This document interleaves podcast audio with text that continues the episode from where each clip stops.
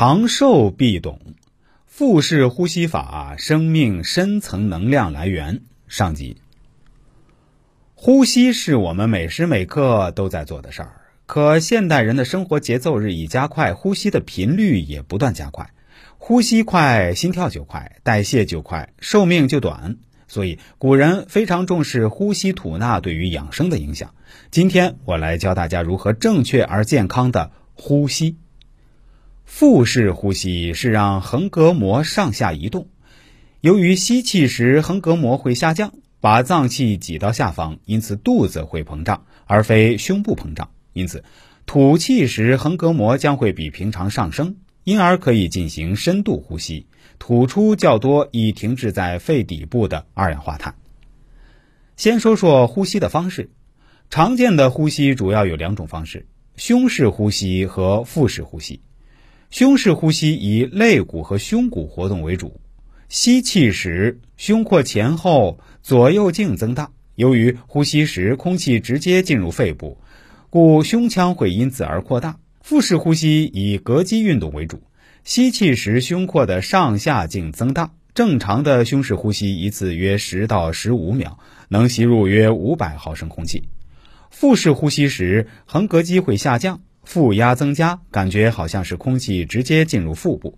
这时，如果把手放在肚脐上，会感觉手上下微微抬放。第二，胸式呼吸，大多数人，特别是女性，大都采用胸式呼吸，只是肋骨上下运动及胸部微微扩张。许多肺底部的肺泡没有经过彻底的扩张与收缩，得不到很好的锻炼，这样氧气就不能充分的被输送到身体的各个部位。时间长了，身体的各个器官就会有不同程度的缺氧状况，很多慢性疾病就因此而生。所以，学会呼吸能有效的增加身体的氧气供给，使血液得到净化，肺部组织也能更加强壮。这样，我们就能更好的抵抗感冒、支气管炎、哮喘和其他呼吸系统疾病。同时，由于横膈膜和肋间肌也在呼吸中得到锻炼，我们的活力和耐力也都会相应得到增加，精力也就更加充沛了。以下方法能帮你判断自己的呼吸方式是否健康。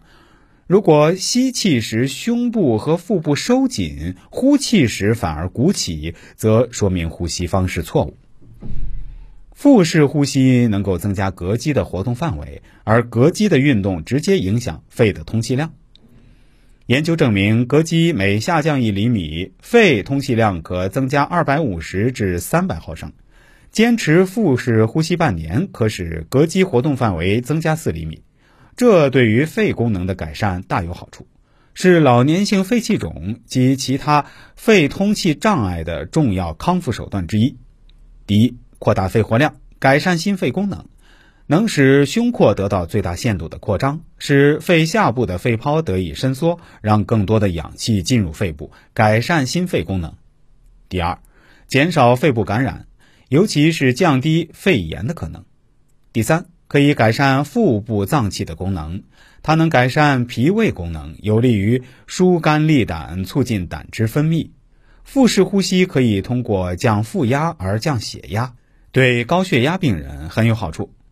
第四，安神益智。